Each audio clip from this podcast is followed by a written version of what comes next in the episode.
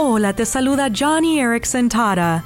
Hace años, Mariana se inscribió nerviosamente para ser voluntaria en uno de nuestros retiros familiares.